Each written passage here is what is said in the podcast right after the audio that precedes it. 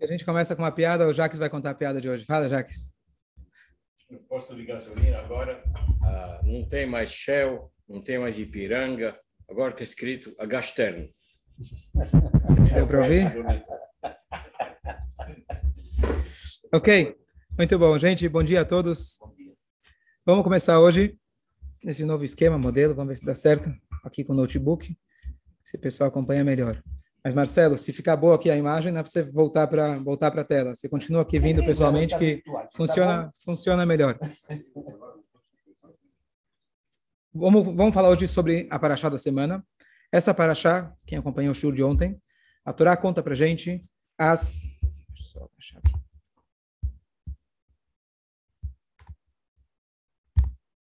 A Torá conta para gente, basicamente, a vida de Yitzhak, nosso segundo patriarca, e os seus dois filhos, Yaakov e Esav.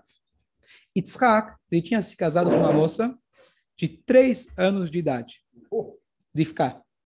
Naquela época se explica que três anos de idade seria equivalente a uma moça mais velha. Tanto é que ela foi sozinha até o poço buscar água. Você não mandaria uma menininha de três anos buscar trazer água sozinha, como a Torá conta, que ela encheu água para todos os camelos. Cada camelo consome mais de, de 20, mais de 20 litros e ela, ela, e ela, e ela trouxe lá para dezenas de camelos. Então, quer dizer, estamos falando aqui de uma menina já madura, forte e pronta para casar. Então, eles se casaram e pelos primeiros 10 anos de idade, eles falaram: bom, ela não tem maturidade, o corpo dela não está pronta para ter filhos. Quando se passaram mais 10 anos, e aí ela não teve filhos, aí começaram a, poxa, alguma coisa está complicada. E como a Sarah, Yitzhak e Arifká também rezaram para Deus, e etc., até que finalmente Hashem escutou e ela ficou grávida. E a Torá conta para gente que ela começou a ficar incomodada. Bom, normal, né? Alguém que fica grávida. Depois da história de Rava, Deus falou que vai ser com vai ser o homem vai suar para trazer o pão para casa, a mulher vai ter as dores do parto e a gravidez não é uma coisa cômoda. E a, a, a, a Torá conta para a gente, vai os filhos estão lá se mexendo dentro dela, e ela disse, Vatomerimken, ela falou, se for assim, lamazé anochi, para que eu existo? Para que eu estou aqui? Você não esperou 10 anos? Não esperou 20 anos já desde que você casou? Esperando para ter filhos? Está te incomodando? Não, bem-vinda. Não era isso? Não só que ela fala, que ela reclama, ela fala, para que eu existo? Quer dizer, para que você existe? O que está te incomodando tanto? Qual é o problema? Bom, e a Torá conta que ela foi se aconselhar, ela não foi fazer ultrassom, ela não foi no médico. Aonde ela foi? Ela foi no rabino. Muitas vezes, muita gente faz isso, é mais barato.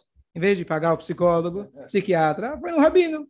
Ela foi se consultar com o filho de Noah. Ele era o rabino da época, Shem, era o nome dele. Foi se consultar, falou: tô com, tô grávida, tô passando mal. Ah, querida, vai.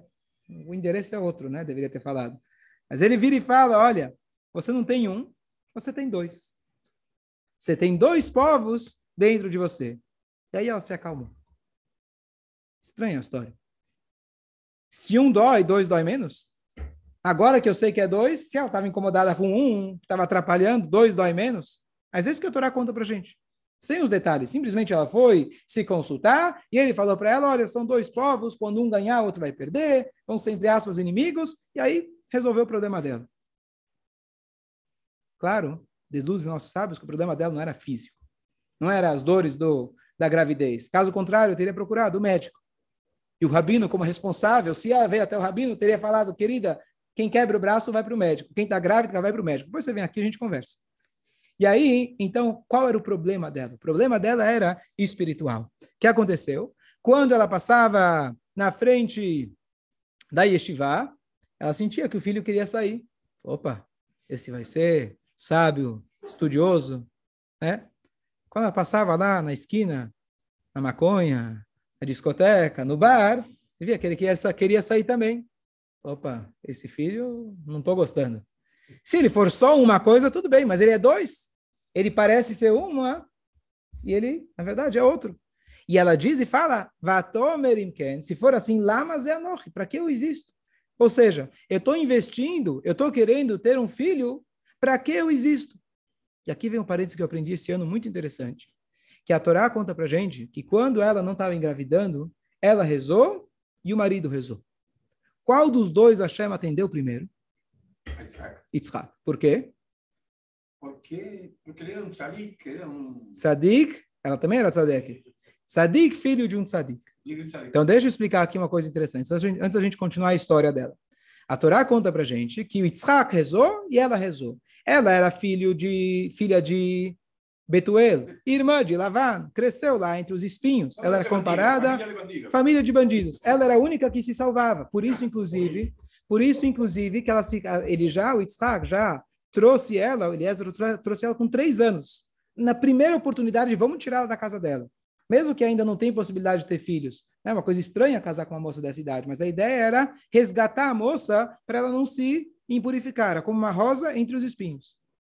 Bom, se casou, ela era tzadeket. Está escrito que ela rezou, tudo bem. Quando o marido rezou, aí Deus atendeu. Por quê? Porque o marido ele era tzadik, filho de tzadik, justo filho de justo. Já ela era justa, filha de perverso. Se eu pergunto a vocês, qual dos dois tem mais mérito? Alguém que teu pai já é rabino e reza, ou alguém que teu pai não é rabino, você vai lá e reza com fervor? Eu diria que seria muito A Rivka teria mais mérito, concordam? Então, qual é a lógica? Perfeito? Então, sempre ouvi essa explicação, a Sigurashi fala, mas a, a, lógica diria o contrário. Qual, o que, que é reza? Reza aquele que fala com o coração, aquele que fala com intensidade. Qual dos dois vai rezar com mais intensidade? Aquele que aprendeu agora. Qual dos dois tem mais mérito? Aquele que os pais não ensinaram. Mesmo assim, poxa, é muito mais louvável a tua reza. Porque Hashem escutou a de Yitzhak. Então, aqui escutei uma coisa maravilhosa que diz o seguinte. Yitzhak, ele cresceu dentro de uma casa de um tzadik. Ele conhecia o quê? Pessoa justa, uma pessoa honesta, pessoa boa. Se ele cresceu na casa de Tzadik, ele chegou e falou para Deus, Deus, me dá um filho. Sem entrar no detalhe. Simplesmente, Deus, eu quero um filho. Arifká, ela cresceu com um trauma.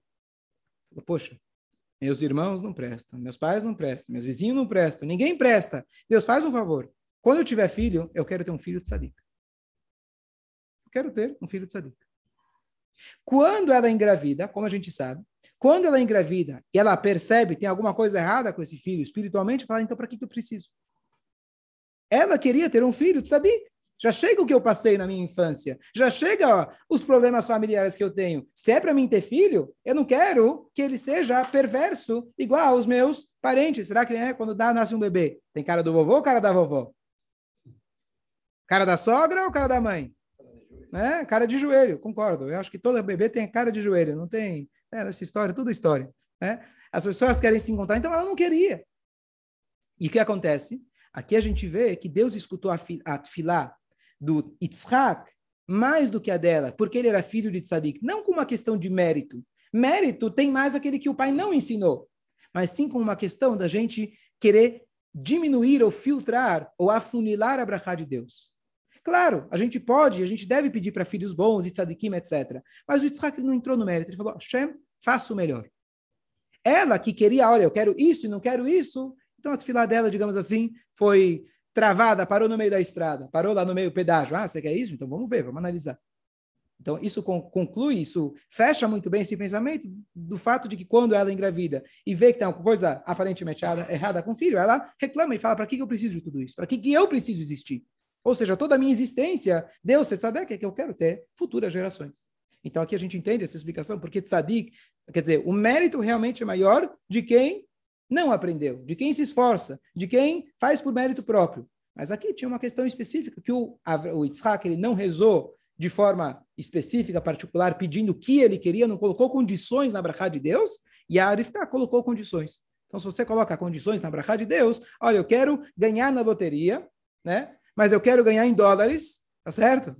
Senão não vale. Para eu poder comprar um iate, faz favor, pede para Deus brachá, ele vai te sustentar, o resto deixa com ele. Não precisa ficar entrando no mérito da questão e etc. Essa é a mensagem. Claro, a gente reza para ter filho de Sadiqim, mas é a ideia geral da gente não colocar limites na brachá de Hashem. Bom, continua a história. Então, qual era o problema dela? O problema dela é quando ela descobriu que seria um filho com duas caras. E aí, quando ela vai até o Shem, e o Shem fala, não se preocupa, não é um, é dois. São dois. E ela se acalmou. Por que, que ela se acalmou? Aqui vem, na verdade, uma analogia muito importante para a gente entender a história. Jaime vai guardar para a gente entender a história. As histórias da Torá, a gente comentou ontem, elas são, na verdade, um exemplo para nós. A Torá sempre conta na linguagem, quem aprendeu ontem, que estava aqui, na terceira pessoa. A Torá não fala eu fui, você foi, a Torá fala Deus falou para Abraham. Ele, ele, ele, ele. Qual é a ideia de falar na terceira pessoa? Porque se a Torá fala para você, você, você, você, quando eu culpo você, você fala eu não. Né? Eu logo crio uma barreira e protejo. Quando eu te conto uma historinha, fulano fez, você fala, ah, esse cara é malvado. Mas o que ele fez é o que você está fazendo. Hum, verdade, desculpa. Tá certo? O que, que o Natan Navi fez com. A gente comentou ontem. O que, que o Natan Navi fez com Davi Amelech? Davi Amelech, quando ele se teve aquele relacionamento com a Batsheva, né? que era aquela esposa, aquela mulher que era casada com Uriah, quando ele foi admoestado, o profeta chega e fala: Olha, era uma vez um homem muito rico que tinha muitos carneiros. E ele foi lá e pegou um carneiro de homem pobre que só tinha um carneiro. O que, que você acha dessa história? Essa história, o cara merece pena de morte. Lamento te dizer, mas é você. Tá certo? Qual que é a ideia? Quando você conta uma história, tá falando o outro. Fácil. Eu sei julgar o outro.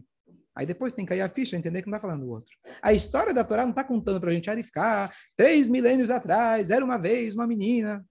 Não tem sentido. A Torá não é história. A Torá está contando a nossa história. A história ocorreu, sim, ocorreu. Mas a Torá faz questão de contar esses detalhes porque ela está contando a nossa história. Tanto de Rivka, de Esav, de Korah, todos os personagens da Torá, não é para a gente apontar, esse é o vilão, esse é o Sadik. É uma historinha. E viveram felizes para sempre. Isso não é a Torá. A Torá está contando a nossa história. Então, qual que é a nossa questão? Na verdade, um Yehudi, muitas vezes, ele percebe o mesmo problema que a Rivka teve. Você vem na sinagoga e você decide que você vai rezar e você vai fazer coisas boas. E hoje você acordou com o pé direito, vai ter um dia com um propósito, um dia iluminado, fazer as coisas certas, só que de repente você entra no trabalho, entra a preocupação, vai para a rua, começa a olhar o que não deve, e assim começa e fala, eu estou mexigno, tá certo? Eu sou judeu ou não sou judeu? Eu quero servir a Deus ou quero servir os meus instintos? E a pessoa começa a entrar num conflito muito grande chega para Arifká, o Shem, e fala para ele: Olha, eu tenho uma novidade para te dizer. Você não é esquizofrênico. Não se preocupa. Você não é bipolar. Você tem dois dentro de você. Não é uma pessoa que se divide em dois. São duas pessoas que entram no mesmo corpo.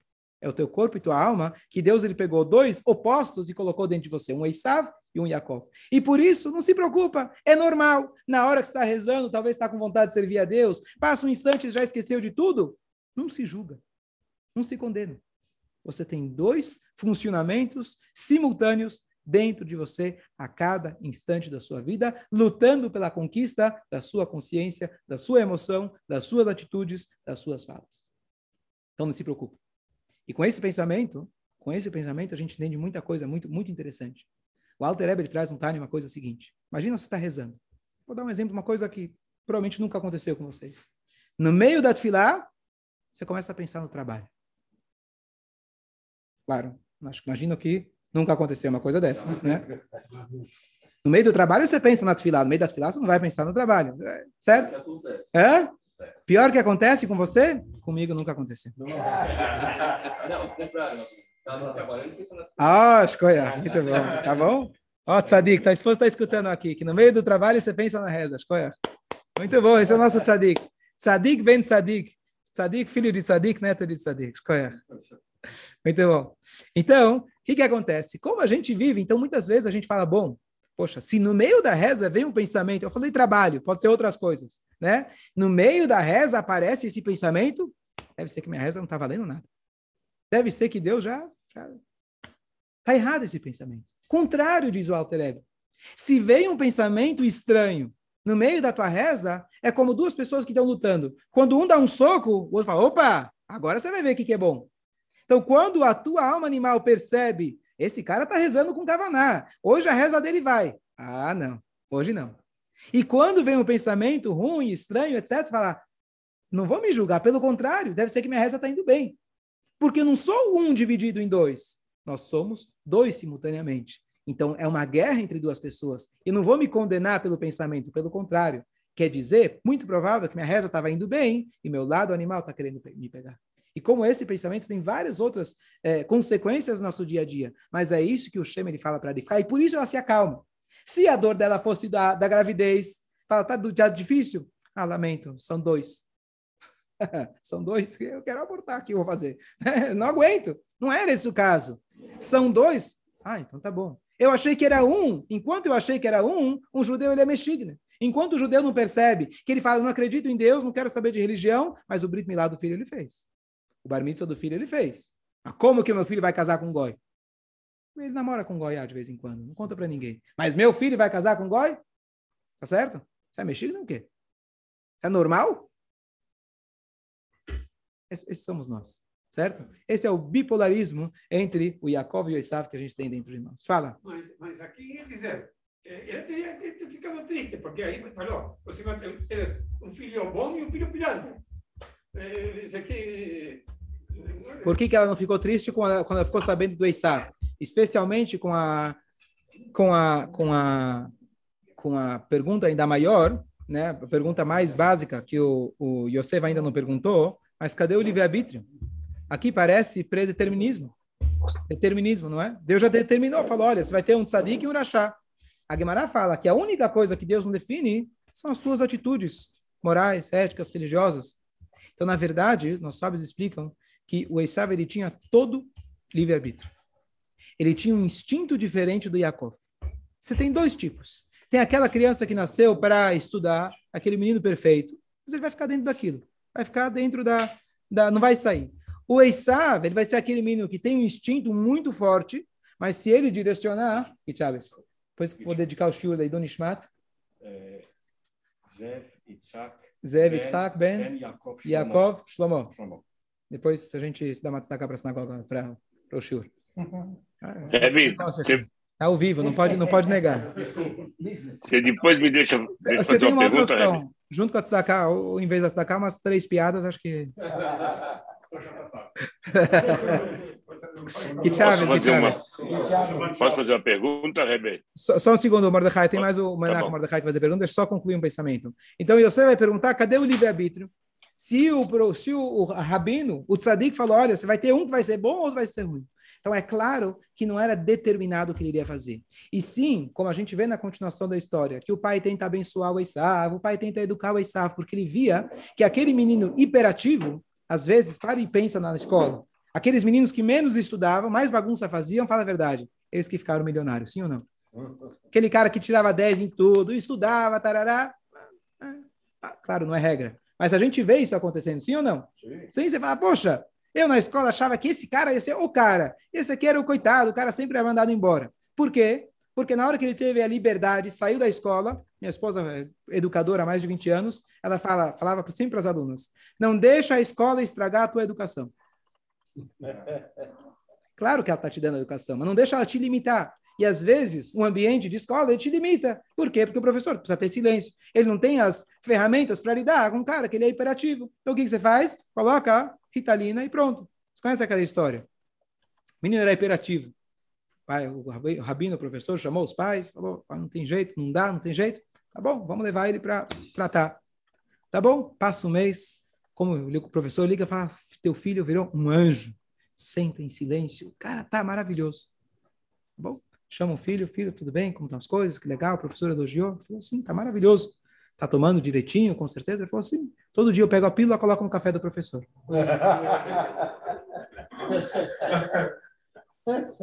Então, então, o que acontece? A escola é... Você vê que eu gosto de psicologia, né?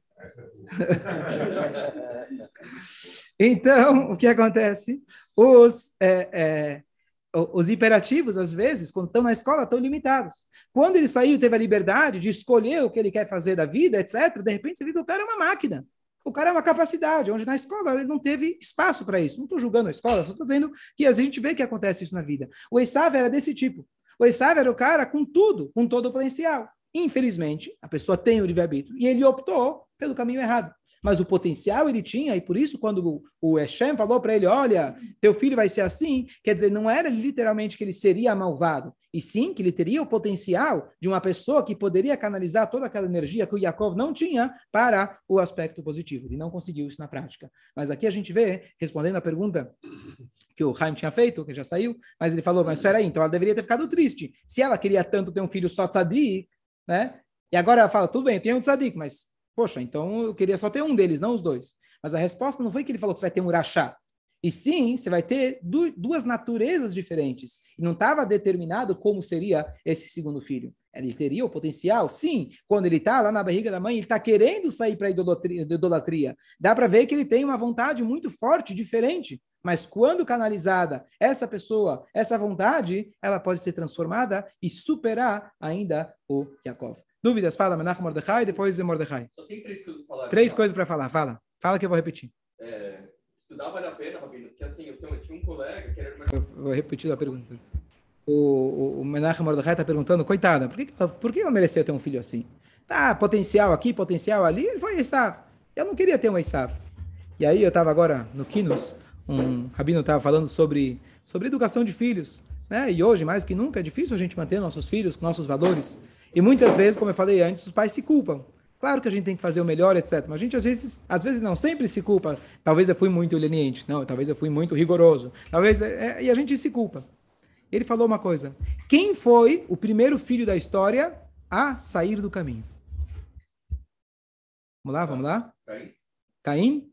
Matou o irmão. Adão. Adão. Pô, Adão. Filho de Deus, não tinha pai, não tinha sogra, não tinha quem culpar.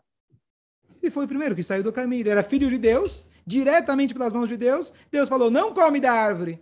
Passa um tempinho, foi lá e tinha comeu. Hã? Não tinha sogra, mas tinha cobra. Ah, não tinha sogra, mas tinha cobra?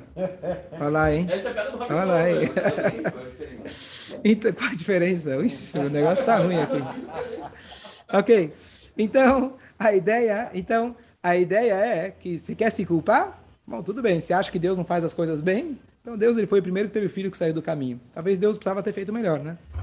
Certo? Então, isso mostra que essa é a condição humana. Então, a gente não tem que se culpar, né? Pelo resultado dos nossos filhos. A gente tem que se esforçar no processo. O resultado, justamente, se a gente se culpa, a gente está querendo se achar Deus. Porque a única dádiva que Deus deu a nós é o livre-arbítrio.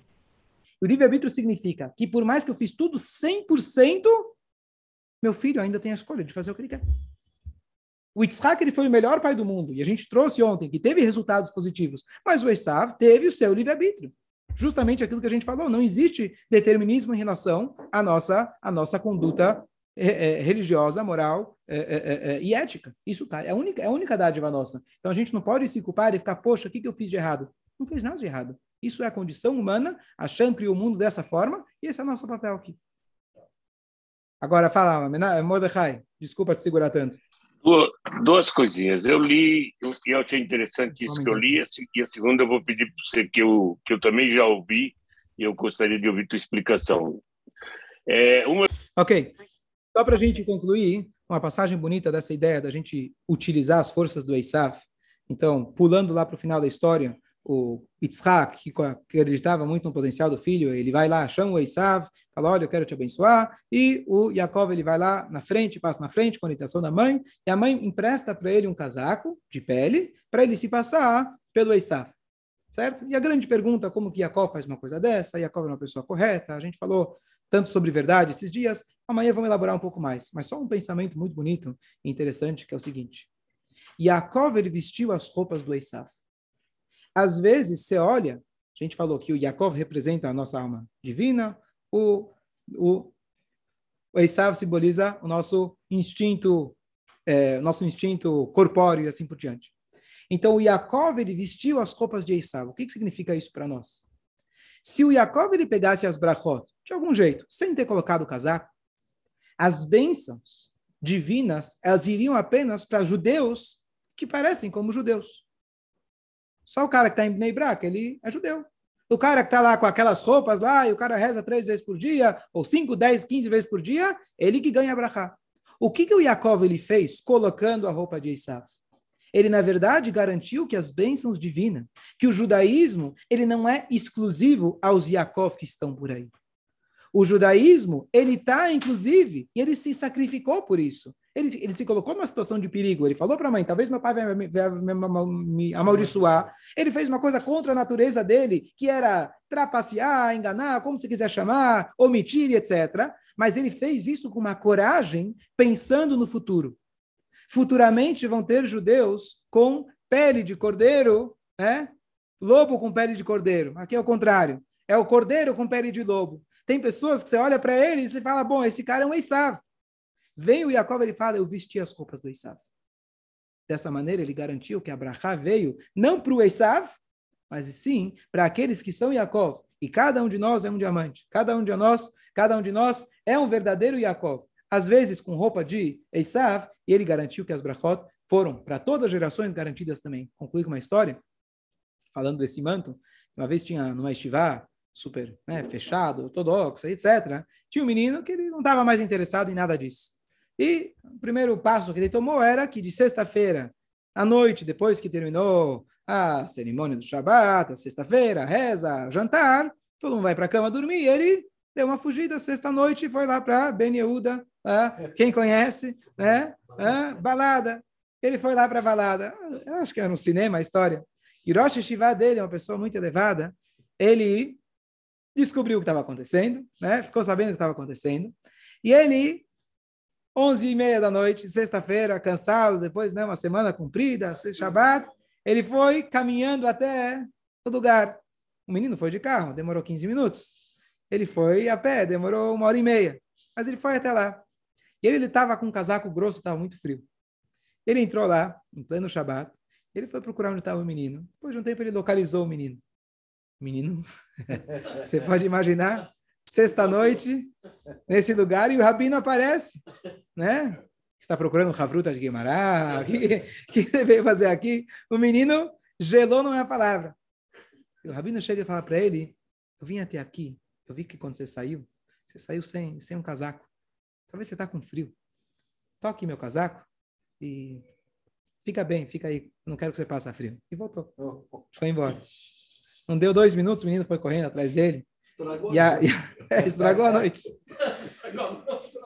estragou a bicha dele. Mas, mas, com aquela atitude dele, não julgar, mas deixar a mensagem de maneira sutil e colocar nele não o casaco de Esav, mas colocar nele o casaco que aqueceu não o corpo dele, mas aquecer a alma dele, com amor, com carinho, igual que o Yitzhak ele fez para o Esav. Ele fez de tudo pelo seu filho, mostrando carinho, amor, confiança, dando crédito para ele, ele colocou aquele casaco de amor, isso garantiu, como a gente falou, que descendentes do Esav se converteram, fizeram chuvá, o Rabi Meir saiu dele, um Unkedu saiu dele, Shmai Avtalion saiu dele, o próprio, a própria cabeça de Esav foi enterrada junto com, junto com Yaakov, o filho de Esav queria matar o Yaakov, ele não matou, porque ele cresceu dentro da casa, quem acompanhou ontem, cresceu dentro da casa de Yitzhak, e ele deixou de matar o irmão Yaakov, que é o nosso pai, que graças a ele estamos aqui, graças ao carinho que o Yitzhak ele teve. Então teve a sua consequência positiva. A gente precisa colocar o casaco, está sempre com uma boa palavra. Para os filhos, para os conhecidos, as pessoas que a gente encontra, a gente para de julgar, para de olhar para o negativo, colocar o casaco quente, colocar aquele casaco de amor nas pessoas, sempre ter uma boa palavra, ser uma, uma máquina de palavras boas, de bons pensamentos, de bons fluidos, e se Deus quiser, a gente logo está escrito, futuramente, não é que vai ter só Yaakov. Nós não somos do pensamento de que né, quem, não, quem não, não, não se explodir não vai ganhar os 62 pedaços de pizza, né? linguagem um pouco diferente. Né? Ou 72, tá vendo? Desculpa, eu já perdi a conta. Desculpa, estou economizando. Tá vendo? 72, ele está experiente, ele conhece já as pizzas. Qual o sabor? E aí, você que falou que perdeu a noite, né? então, então, a ideia, a gente não é do pensamento que se você não fizer aquilo que eu acredito, aquilo que nós somos, então você não vai ter o mundo vindouro. Nós acreditamos que cada um tem a sua função, judeus, não judeus, nós temos cada um a sua função. E futuramente, não é que o Eisá vai desaparecer. O Eisá, Ve'alu Moshim, eles vão subir eles vão ser julgados no sentido que a gente vai conseguir finalmente extrair aquilo que o Yitzhak estava tentando revelar do seu filho, tentando tirar o potencial dele, que não simboliza apenas um filho, uma pessoa na história, mas todas aquelas faíscas de energia que caíram em todos os lados, quando Mashiach chegar, vão ser reunidas e direcionadas novamente, que seja em breve. Shabbat Shalom a todos. Eu, não, eu vou só aqui deixar para a, a, a, pergunta do, do Mordecai, do Menachem Mordecai, mas eu vou começar a gente... In progress? Não, podem preparar.